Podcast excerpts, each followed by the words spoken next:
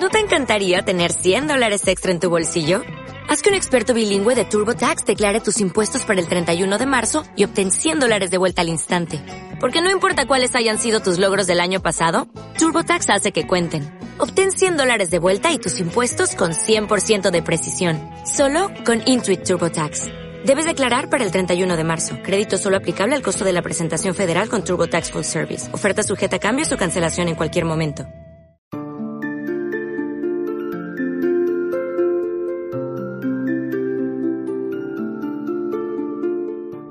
Os digo que hoy en Freaks que hicieron historia vamos a hablar de un tal Eric Weiss, pues seguro que muchos no sabéis ni quién es.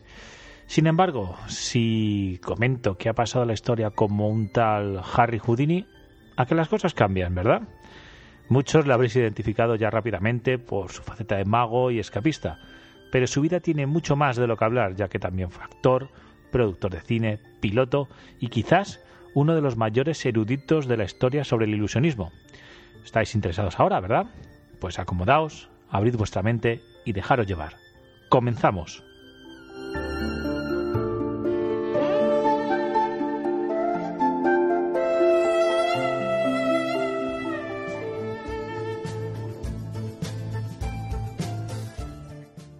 Eric Waits nacía un 24 de marzo de 1874 en Budapest, en ese momento la capital del imperio austrohúngaro.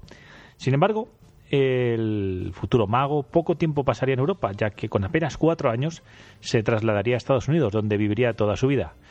La razón fue que su padre, Eris Wade Sr., eh, era rabino y junto a su mujer Cecilia Steiner y sus siete hijos se marchó hacia el Nuevo Mundo para hacerse cargo de una sinagoga en Appleton, en Wisconsin, donde pues pasaría toda la infancia el futuro ilusionista. La familia no pasaba hambre, pero tampoco gozaba de una posición económica desahogada.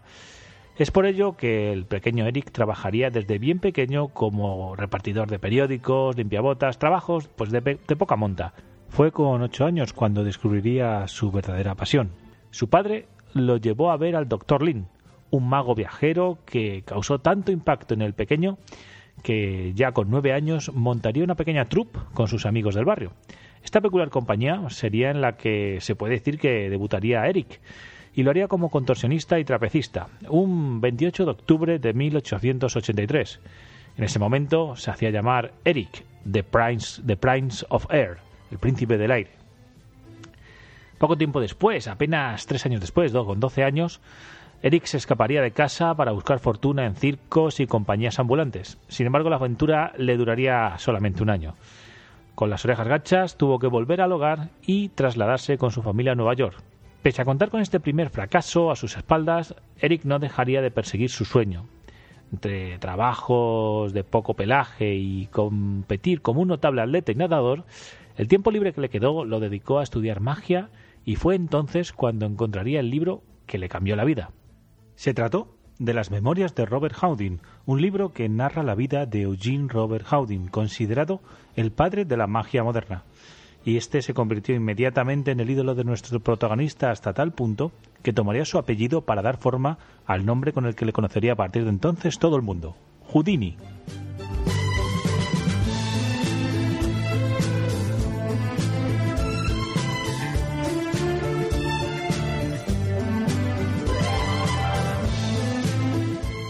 Ya con su nuevo nombre, volvería a intentarlo en el mundo del espectáculo como trapecista, más o menos en 1882. Pero pronto se dedicaría finalmente a lo que le dio la fama internacional, la magia. Era un auténtico profesional y maestro de todas las ramas de, esta, de este arte. Houdini empezaría su carrera como el típico mago chistoso a medio camino entre humorista e ilusionista, haciendo juegos de cartas y otros efectos en el escenario. Sin embargo, lo que le dio la idea para dedicarse al escapismo fue lo que intentaría desacreditar con todas sus fuerzas años después, el espiritismo. Por aquel entonces, los que afirmaban contactar con el más allá solían invocar a los fantasmas mientras estaban atados y, pues, con diversos efectos, hacían creer al público que eran los espíritus los que los liberaban. Houdini, que por supuesto veía claramente dónde estaba el truco, se dio cuenta de que tal vez escaparse, simplemente esto, podía ser un número en sí mismo. Acabaría siendo como conocido, como decimos, por esta especialidad, Pero no sería el único número mágico en su espectáculo, sobre todo al comienzo. Es especial el que se llamó La Metamorfosis. Seguro que lo habéis visto cientos de veces, ya que es aquel en el que el mago se mete en un baúl, su ayudante se sube encima, con una cortina en las manos, y en un segundo ambos cambian los lugares. Este número es especial porque la ayudante de Houdini era una chica que se llamaba Beatrice Runner, quien en 1894 se convertiría en su esposa para toda la vida, a la que él llamaría cariñosamente Bess y que tendría un papel muy importante después también pues tras la muerte de Houdini. Pero bueno, ya llegaremos a eso.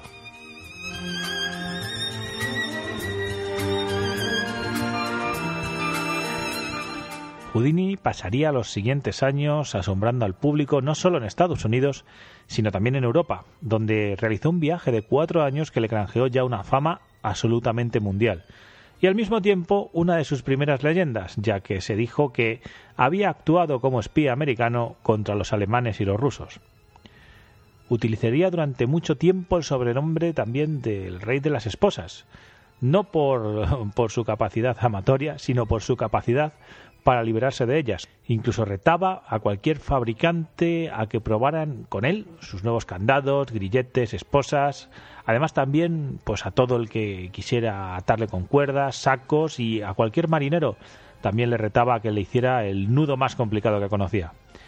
Nadie consiguió vencerle, aunque estuvo a punto de morir en más de una ocasión, como cuando fue encerrado en un barril de cerveza. El modus operandi de Houdini, lo que solía hacer al llegar a una ciudad era pues presentarse en la prisión o ante el jefe de policía, bien, bien acompañado de un grupo de periodistas y proponer un reto. Y este pues se publicaba en los periódicos y se convertía en la comidilla de la ciudad durante toda la semana. Podéis imaginar que el día del espectáculo había una expectación absoluta y cuando Houdini superaba el reto, esto no hacía solo sino aumentar su leyenda. En cierta manera, fue también innovador en este sentido, ya que es el primero que se preocupó de este tipo de promoción. Se interesaba mucho por aumentar y mejorar su imagen y la percepción de sus hazañas, tanto antes como después de haberla realizado. Como he dicho, escapó de cuerdas, cadenas, camisas de fuerza, todo tipo de esposas, barriles, cajas, baúles, baúles, perdón, bidones, bolsas, sacos, jaulas, habitaciones cerradas, todo lo que os podáis imaginar. Hasta se dijo incluso que había encontrado la forma de salir del vientre de un monstruo marino. Esta mezcla de leyenda y espectáculo encandilaba a un público que deseaba al mismo tiempo que triunfara y que fracasara, en unos números donde primaba una poderosa sensación de peligro. De hecho, hay quien dice que es que una obsesión de Houdini era la propia muerte. A partir de cierto momento en su carrera, pues casi todos sus retos supusieron un enfrentamiento directo con un riesgo mortífero, un peligro de muerte real, algo que pues cautivaba al respetable. Tanto que algunos eh, era tan fuerte la impresión que algunos abandonaban la sala antes de que terminara el espectáculo. Curiosamente, Houdini eh, había tenido un accidente en un río siendo muy pequeño, con unos siete años, y entonces estuvo a punto de ahogarse. Eh, lo interesante es que entonces muchos de sus retos tengan como protagonista precisamente pues la inmersión en el agua, en los que pues al final acaba burlando a la parca. Pese a lo espectacular de su puesta en escena, la realidad es que el truco, el secreto, el poder mágico que tenía Houdini, como lo queramos llamar, era realmente simple. Houdini tenía una forma física espectacular y una férrea disciplina de entrenamiento y preparación. Por ejemplo, pues todos los días hacía bastantes kilómetros corriendo, nadaba y otros ejercicios para preparar a su cuerpo para, para los trucos, como sumergirse en agua con hielo, con lo que consiguió, por ejemplo, aguantar la respiración hasta tres minutos. A partir de algunos de sus trucos, de los utensilios que se han conservado suyos, personales y de libros que escribió, los estudiosos de, la figura del, gran mago indican que, en general, pues realizaba sus proezas sin ayuda de personas que estuvieran cerca de él. Y principalmente lo que hacía era ocultar ganzúas, llaves y otras herramientas en pues, orificios de su cuerpo y pues por ejemplo pues se tragaba unas llaves y las regurgitaba posteriormente. Vamos que realmente el truco de Houdini era estar en muy buena forma física, tener una resistencia impresionante y bueno, pues mucha habilidad con todos estos utensilios.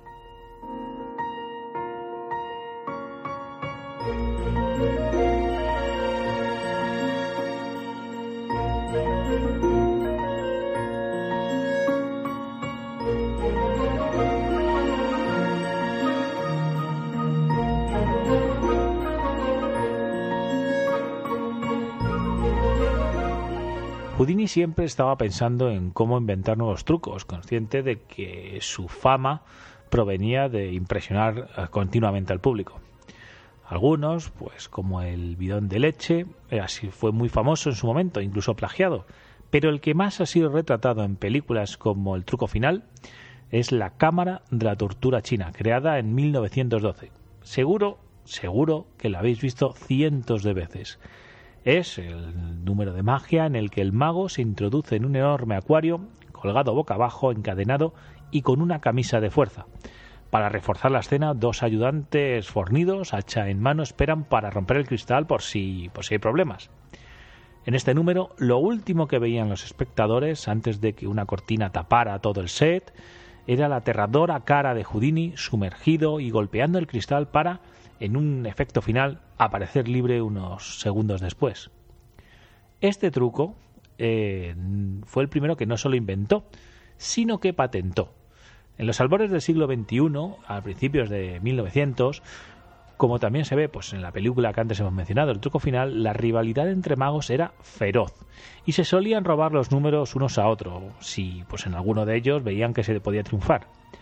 Houdini pasó cinco años trabajando en el número que acabamos de comentar y se consideraba un innovador, por lo que odiaba profundamente a los imitadores. No podía evitar que lo copiaran, pero no tardaba en denunciarlos y además eh, solía ir a las exhibiciones de estos pues simplemente para exponerlos ante el público y ridiculizarlos.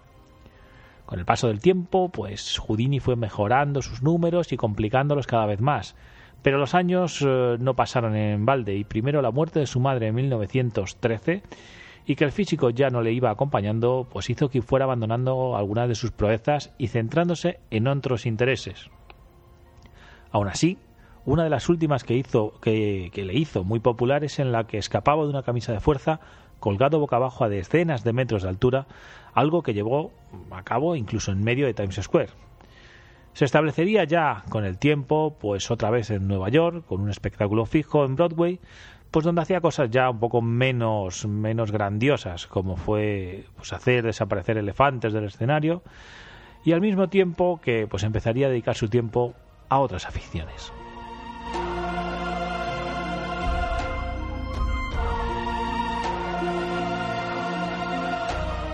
Llegamos a los años en los que Houdini tiene algo más en la mente que la magia. Es en este tiempo cuando se interesa por la aviación, que estaban haciendo en aquella época y que si queréis conocer más del tema, pues os invito a escuchar en este mismo podcast la historia de los hermanos Wright, los pioneros de la aviación. Houdini, al comienzo de la segunda década del siglo XX, pues no solo aprendió a pilotar en una de esas rudimentarias máquinas, sino que sería la primera persona en surcar los cielos australianos. Lo conseguiría un 16 de marzo de 1910, a los mandos de un avión Boeing, y repetiría la hazaña poco tiempo después, marcando un récord para la época, ya que se mantuvo en el aire durante más de siete minutos. Es también en este tiempo cuando rodaría varias películas de acción como protagonista. Hablamos también de los inicios de la industria cinematográfica. Las pocas cintas que se conservan eh, muestran pues simplemente a Houdini realizando algunos de sus números, pero el público consideraba que eran meros trucos de cámara muy diferentes a la impresión que sentían cuando los hacían directo. Probaría suerte, pues ya cerca de 1920, como productor y empresario de cine, codeándose con estrellas del calibre de Charlie Chaplin, pero tampoco destacaría en este aspecto. Es en esta época cuando se centra más en el estudio de la magia y aquí sí que lograría un, un notable reconocimiento. Escribió algunas obras destinadas a su propio gremio, pues, describiendo su trabajo, y se haría finalmente con una biblioteca sobre la historia y teoría de la magia de tal calibre que a su muerte se ha conservado en la biblioteca del Congreso de Washington. También es ahora, en la última parte de su carrera, y tras la muerte de su madre y después de la Primera Guerra Mundial, cuando comenzaría su gran cruzada contra los espiritistas, algo que hizo no solo en vida, sino también tras su muerte.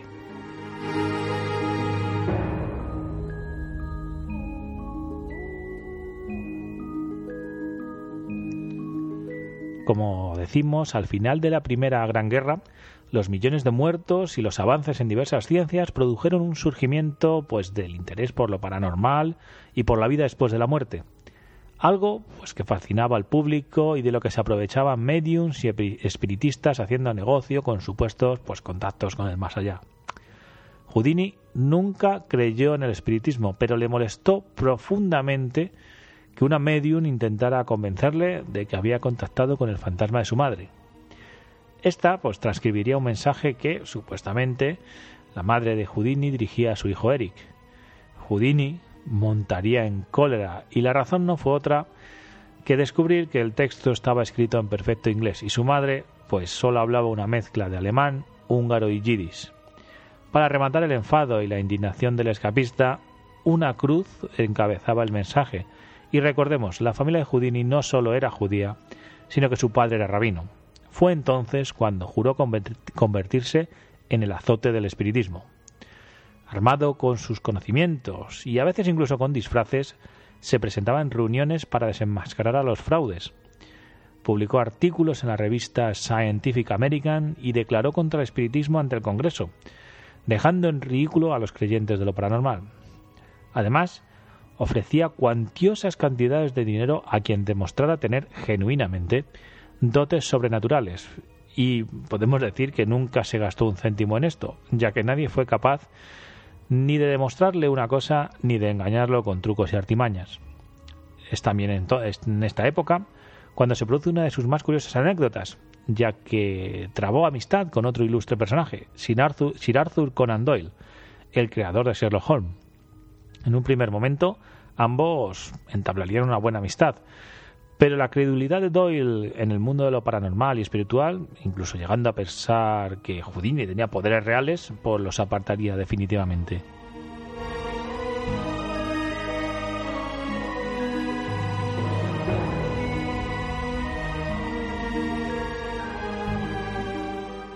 Llegamos ya pues a los últimos años de la vida del ilustre ilusionista. Y lo cierto es que a pesar de que Houdini había coqueteado con la muerte durante décadas, esta le vino pues de una forma totalmente inesperada. Era octubre de 1926 y durante una gira por Montreal, en Canadá, unos estudiantes universitarios abordarían al mago después de un espectáculo. Los jóvenes retaron al ilusionista para que recibiera unos cuantos golpes en el abdomen y para comprobar así si su legendaria resistencia era real y tal y tan grande como se comentaba. Houdini aceptó sin miedo, pero recibiría un tremendo puñetazo de un tal Jocelyn Gordon Whitehead. Este era considerado una estrella del boxeo en la universidad, y varios puñetazos después eh, los universitarios se quedarían satisfechos, pero Houdini, que aguantó sin inmutarse, tenía un dolor terrible. En esta ocasión fueron algo más que un par de moratones frente a otras veces que se había enfrentado Houdini a cosas parecidas. La, realidad era que su apéndice, pues, ya inflamado, reventó, y la incipiente apendicitis se transformaría días después en una periotonitis. Houdini, pese a todo, siguió trabajando como si tal cosa, y unos días más, pese a padecer unos fuertes dolores y hasta fiebre, se desmayaría varias veces en el escenario. Fue hospitalizado y tras varios días luchando contra la enfermedad, la madrugada del 31 de octubre de 1926, con 52 años, Harry Houdini fallecía. Pero su leyenda aún no acabaría.